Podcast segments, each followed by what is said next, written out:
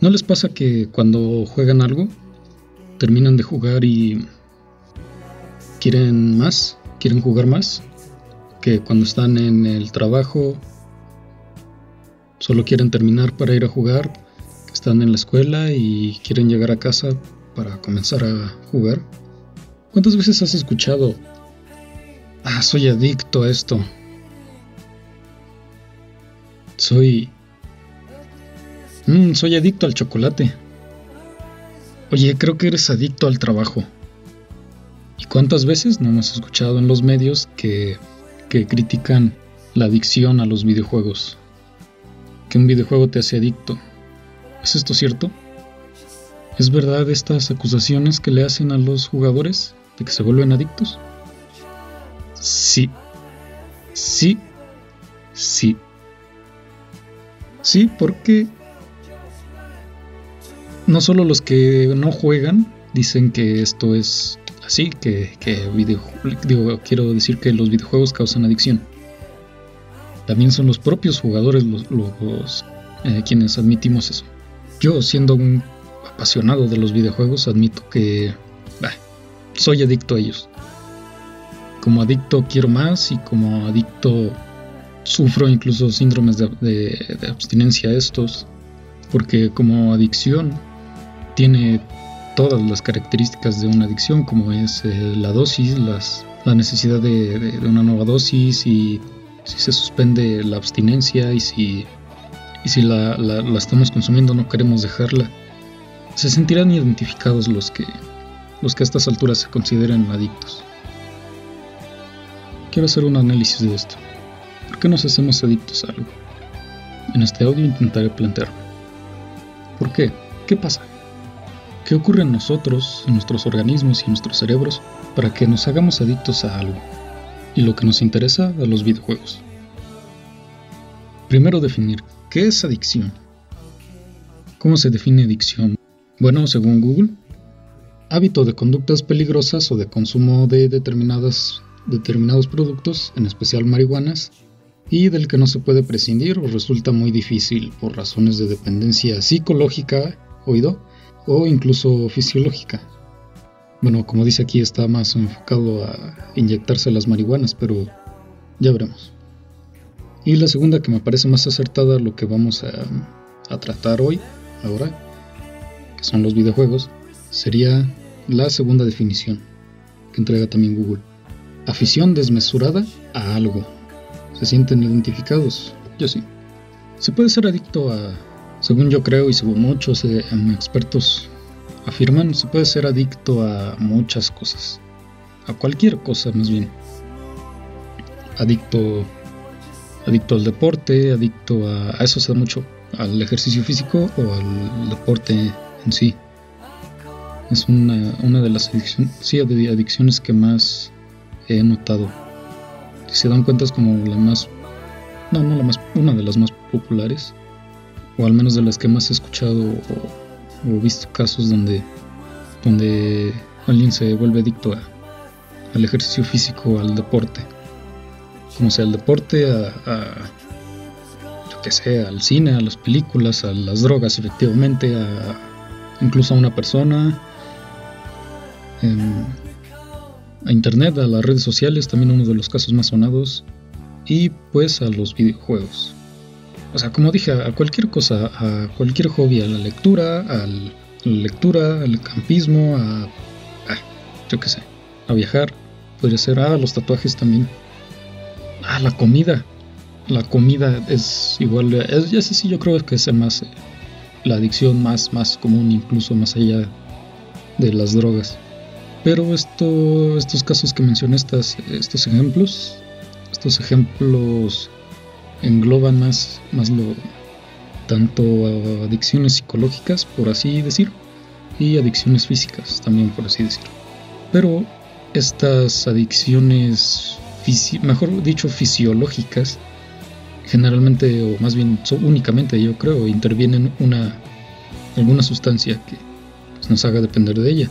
Pero ¿qué pasa cuando no se em, introduce, que no se consume ninguna sustancia en sí directamente, ninguna sustancia ajena a lo que nuestro propio organismo consume? Digo, es quiero decir, eh, genera dentro de sí. Pero, ¿qué pasa cuando nos volvemos adictos a algo que no suministra una sustancia en sí? Es decir, la psicológica, la adicción psicológica. Yo lo viví, lo sigo viviendo y fui adicto a muchas, muchas cosas y jamás me he inyectado ninguna clase de marihuanas. Pero sí he sido dependiente de la música, de los videojuegos, de, creo que es todo. Es decir, que, que lo necesitara casi casi 24/7 creo que son las dos cosas que, en mi vida he, que he adiccionado a mí. Y como yo, muchísimos.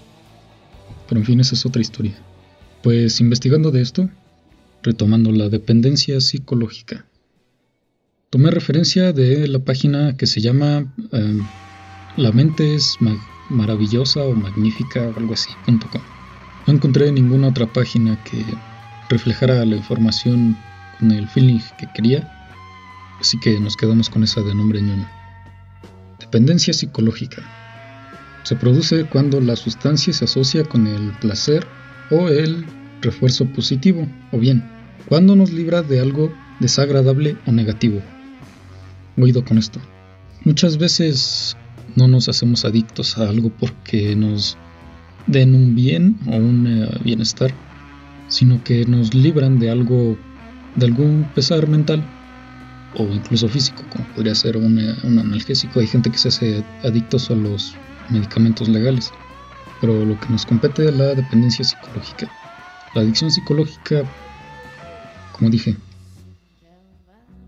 cuando nos libra de algo desagradable o negativo, que que efectivamente estemos pensando o algún problema, nos da un refugio.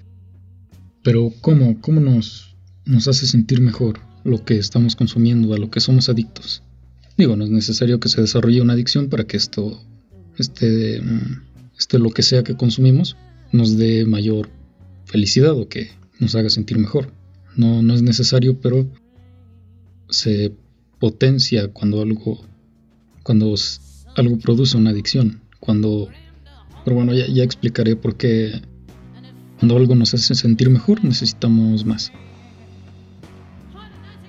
¿Cómo nos hace sentir mejor? Esto ya lo habrán escuchado, es un efecto que se menciona mucho, que es muy muy popular. Se trata de las hormonas del placer y de la adicción y de la felicidad. Igualmente de referencia a esta página que mencioné antes, existe en el cerebro una región llamada centro del placer. Este nombre me causó mucha curiosidad porque es un nombre coloquial y dije, ¡ay, qué ridículo! Voy a buscar las partes básicas del cerebro. Más tarde descubrí que en el mismo artículo se nombra con el nombre más, eh, poco más eh, científico, que es el núcleo accumbens, o accumbens, accumbens, que es básicamente, o más bien está en conjunción o trabaja en el lóbulo frontal. Este núcleo recibe la dopamina. La dopamina, ¿cuántas veces hemos escuchado de ella? La dopamina, hasta donde sé, es un neurotransmisor. Este se segrega cuando algo nos da placer, felicidad. Estoy seguro de que lo habrán escuchado. Una vez se libera la dopamina, el hipocampo, otra parte del cerebro, memoriza la, la sustancia. Más bien, memoriza que esa sustancia, desde mi interpretación, memoriza que, la, que esa sustancia provocó la liberación de la dopamina de, sentirnos bien. Bueno, la sustancia o, la acción que hicimos o la costumbre que, tengamos. La relaciona al placer y al bienestar del cerebro y del organismo, por lo tanto. Aunque sea destructiva la sustancia, eso, no, eh, no tiene que ver a la hora de, de memorizarla, de relacionar el, dicha sustancia con el bienestar, sobre todo psicológico. Pero claro, tras consumirlo muchas veces, desarrollamos lo que se conoce como tolerancia, es decir, mayor, mayor, mayor dosis y mayor frecuencia. Por eso cuanto más recibes, más quieres, es el típico círculo vicioso de las drogas. Y todo esto, o sea, todo esto enfocado a drogas, a sustancias, pero legales o ilegales. Pero, ¿qué pasa en el cerebro mientras jugamos? Pues otra referencia, ya no me acuerdo cuál, la pueden ver en la descripción, publica esto en un artículo. Se sabe hasta el momento que los videojuegos son herramientas potentes para entrenar nuestro cerebro, una actividad semejante al entrenamiento físico. No entiendo ni lo que yo escribí. Estudios recientes. Eh, me alegra que aquí pusieron una referencia porque siempre los artículos, según estudios, pero no mencionan de dónde salieron esos estudios y aquí sí lo pone. Desde la revista Nature Science, no sé qué, Psychoscience, como sea. Los estudios recientes indican que los videojuegos mejoran las capacidades del lóbulo frontal. ¿Le suena? Este se vincula para planificar, decidir, juzgar moralmente, la, moral en sí. Cada vez hay más evidencia directa de que el uso intensivo de los videojuegos resulta en mejoras de la función cognitiva, escribe el neurocientífico Michael Merzenich de la Universidad de California para la, para la revista Nature Reviews Neuroscience, que es la, um, revista que mencioné hace un momento. También dice, cabe señalar que el tiempo diario dedicado a videojuegos niños en tiempo de educación escolar hace que decrezca el rendimiento académico. Posiblemente porque el tiempo dedicado a videojuegos roba tiempo a la lectura y, al estudio. Bueno, es, es decir, esto no es único de los videojuegos. Obviamente si te vuelves adicto a cualquier cosa y descuidas tus estudios, van a decrecer calificaciones pueden empeorar tanto porque ignoras tus, tus prioridades y obligaciones por jugar, baloncesto como por jugar videojuegos. O yo que sé, por macramé, por ejemplo. O sea, no hay, no hay que. O sea, no hay que atacar por atacar a los videojuegos. Que esto me lleva a un siguiente episodio de la saga de podcast. Espérenlo porque creo que será muy bueno. En fin, seguimos. Se ha descubierto adicionalmente que la dopamina, ¿le suena? una sustancia química que el cerebro produce, se libera cuando jugamos un videojuego. Ya todo cuadra.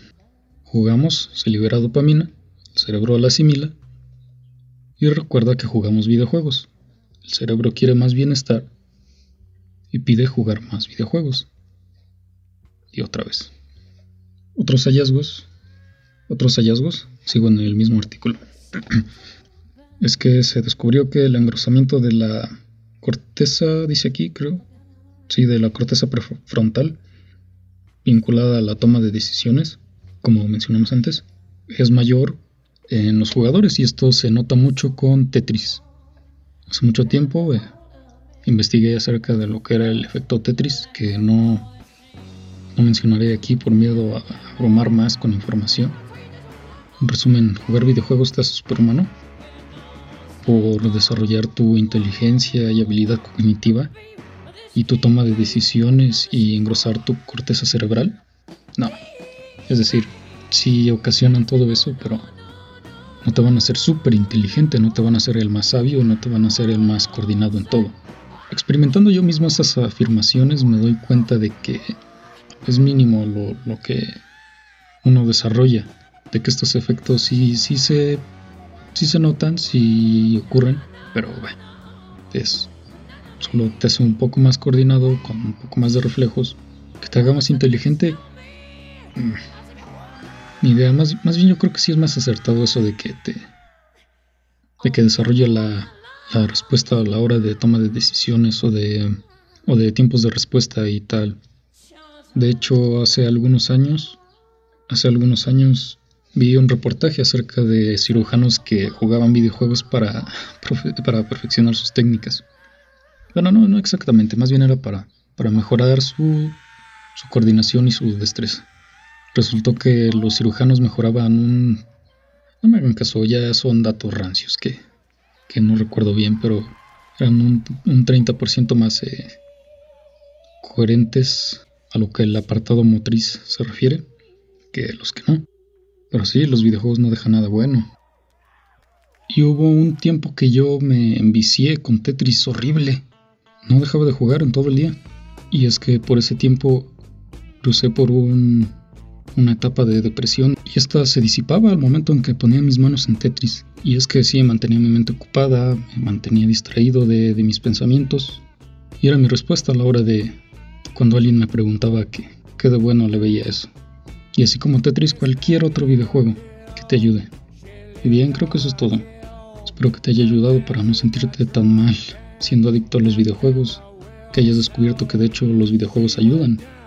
a la salud mental, pero considero que toda adicción es mala, que todo exceso es eh, perjudicial porque si bien algo te puede ayudar, también puede destruir su propio consumo. Quiero decir, imposibilitar tu, siguiente oportunidad a, consumir ese algo porque te lo prohíben, porque, porque terminaste enfermo o muerto en el peor de los casos. Entonces, si tú eres adicto a algo, a cualquier cosa, incluyendo los videojuegos, yo, yo creo que conviertas esa adicción en una pasión, en, en una ambición, algo que te construya. No solo que sea un alivio temporal, porque, porque los videojuegos son algo increíble. Son cosas que pocos entienden. El, el, potencial real de un videojuego. De tenerles pasión a los videojuegos. No cualquiera los usa como salida, como desahogo de tus problemas, de tus pensamientos negativos. Así que no eches a perder esa magnífica salida, ese, ese, esa oportunidad que tienes para seguir. Como sea solo un consejo. Ojalá esta investigación cutre les haya ayudado algo y, y no dejen que algo los consuma. Construyan con lo que hacen. Construyan con su pasión. Yo soy Suber con V y nos escuchamos luego. En la descripción tienen referencias y las redes sociales. Síganme porque me ignoran. bueno, adiós. Y algo que olvidé mencionar, o más bien que, no incluí en la, la grabación anterior, más bien porque creí que no tendría que incluirlo, que no iba a incluir una canción, pero a lo largo de la semana se me ocurrió, ah, pues Sweet, Sweet Leaf queda muy bien para, para la ocasión. Por eso grabo también más informal y rápido, solo para completar. El sonido de introducción, esa tos, es causada por la inhalación de una pipa bong. No recuerdo de quién, creo que de Ozzy Osbourne. Más bien creo que no es de Ozzy Osbourne. Es Swift Leaf de Black Sabbath. Espero puedan jugar algo. Adiós.